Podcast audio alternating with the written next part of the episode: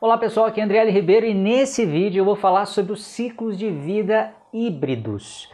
É, essa é uma continuação né, de, de um vídeo que eu havia feito anteriormente em que eu falava dos ambientes preditivos versus ambientes ágeis ou adaptativos. E até indo um pouquinho para trás, por que eu comecei a falar desse assunto? Porque a, a, a, distinção desses dois ambientes com a entrada dos métodos ágeis dentro do PMBOK 6 é, na minha visão, a principal mudança né, do guia que foi liberado esse ano e começa a ter validade nos exames PMP e CAPM a partir do ano que vem.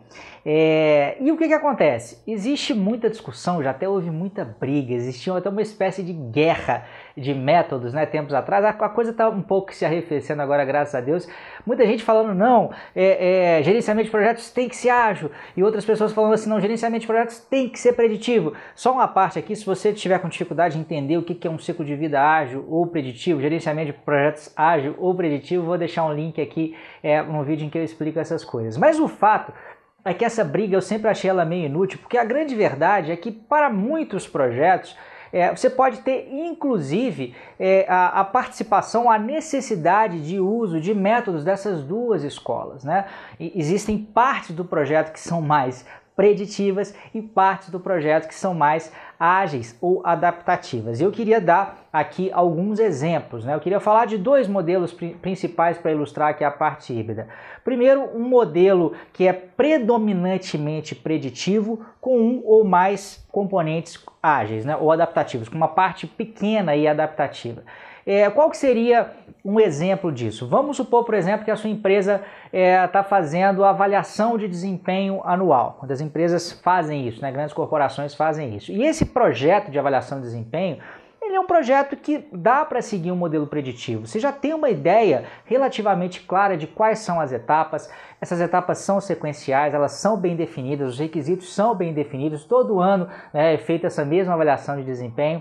Só que nesse ano especificamente vai ter que ser mudado o software que faz a compilação desses, dessas diversas avaliações de desempenho. E a gente sabe que software, de modo geral, né, desenvolvimento de software, ele é mais uh, uh, facilmente gerenciado, é mais adequadamente gerenciado com o uso de abordagens ágeis. Então você tem um grande projeto aí que ele é praticamente todo preditivo, né, que é justamente a realização da avaliação de desempenho, mas existe um, uma pequena parte dele, porque nesse caso o software ele é pequenininho, ele não é nada muito complexo, mas ainda assim existe uma parte que é adaptativa ou que vai ser melhor gerenciada usando uh, uma abordagem ágil. Então você tem uma espécie de ciclo de vida misto, né? um ciclo de vida que é quase todo preditivo, mas com uma pequena é, é, parte dele aí mais ágil, tá? Vamos pensar um outro cenário agora, um outro, uma outra situação. Né? Tem gente que, quem é purista do mundo ágil, fala assim, ah, não, tem que ser ágil sempre, é, se tem algum produto que é melhor desenvolvido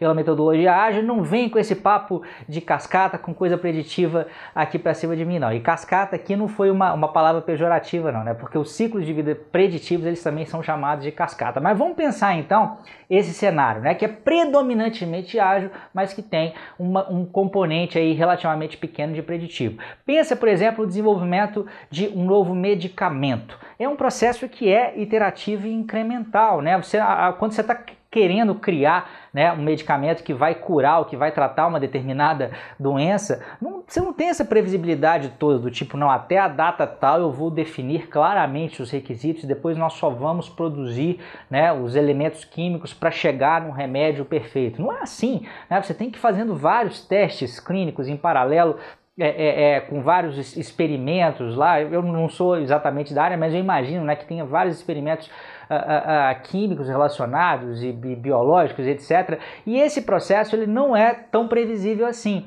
Então, o, a, produção de um medicamento, eu diria que essa parte mais técnica de desenvolvimento do produto é algo que é essencialmente ágil, que poderia ser melhor gerenciado usando um paradigma ágil. Agora, existe uma coisa lá no final do processo que é a aprovação desse medicamento pelas diversas instituições aí. Cada país tem a sua. Né? No Brasil a gente tem é, a Anvisa, se não me engano, a gente tem é, é, o FDA, eu acho, lá nos Estados Unidos. Eu estou me lembrando rapidamente aqui, tá? Mas eu não tenho certeza se são esses os nomes, mas, mas eu acredito que sejam. E esse processo, no final né, da produção de um medicamento, ele é muito rigoroso e não dá para ele ser iterativo, né? Você tem que submeter o resultado final né, da sua pesquisa, daquele medicamento que você quer aprovar, e aquele medicamento vai ter que passar por um processo faseado, né, um processo bem definido, um processo preditivo, um processo cascata de aprovação, que nem sempre é lento, às vezes é demorado, às vezes é complexo, às vezes, muitas vezes precisa de ser gerenciado como um projeto também. Então, repare, o desenvolvimento do medicamento ele é mais iterativo, ele é mais ágil, ele é mais adaptativo, mas a aprovação, que faz parte do mesmo projeto, que não faz sentido só você ter um medicamento que não foi aprovado, então o projeto é um só,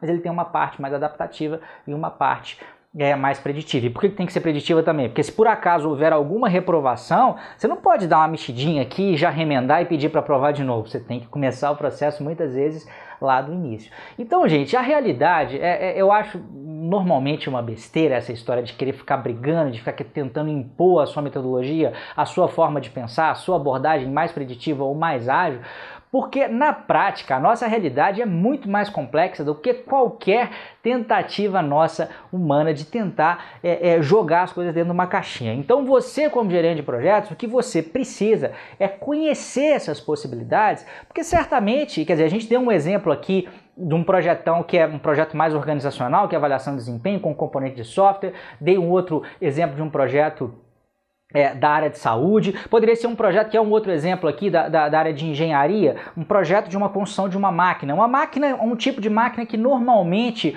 uma empresa de engenharia mecânica está acostumado a, a, a produzir né, esse, esse, tipo de maquinário. Mas vamos supor que dessa vez a máquina ela tem um componente tecnológico uh, uh, diferente, que precisa ser mais, uh, ter um desenvolvimento ali mais iterativo, mais incremental, mais ágil. De novo, eu tenho né, um projetão aí que é essencialmente preditivo, mas com componente ágil. Então não caia nessa besteira, seja você de que área for. É claro que isso surgiu, né? A grande força disso surgiu no mundo digital, na área de software, mas a gente percebe que cada vez mais, eu dei alguns exemplos aqui, isso está presente também em vários outros tipos de projetos. Não seja um xiita, não queira é, dizer que o mundo é de um jeito só ou de outro jeito, aprenda tudo, tente entender tudo, é, porque certamente isso vai te ajudar. Esse é o meu recadinho de hoje. Um grande abraço e até o próximo. Ah, só lembrando, já estava esquecendo, né, gente? Se você quiser receber outros vídeos relacionados às mudanças, né, do PMBOK, toda essa atualização, né, é, é que está mais, mais é, como é que eu vou dizer, compilada dentro do PMBOK,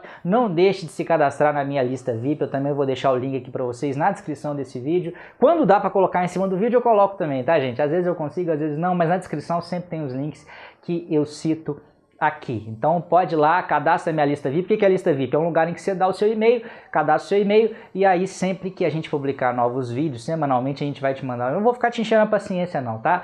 Vou, ficar, vou mandar é, um e-mail sempre que tiver coisa boa aqui para você, algum conteúdo interessante, tá bom? grande abraço e agora sim, até a próxima. Tchau, tchau.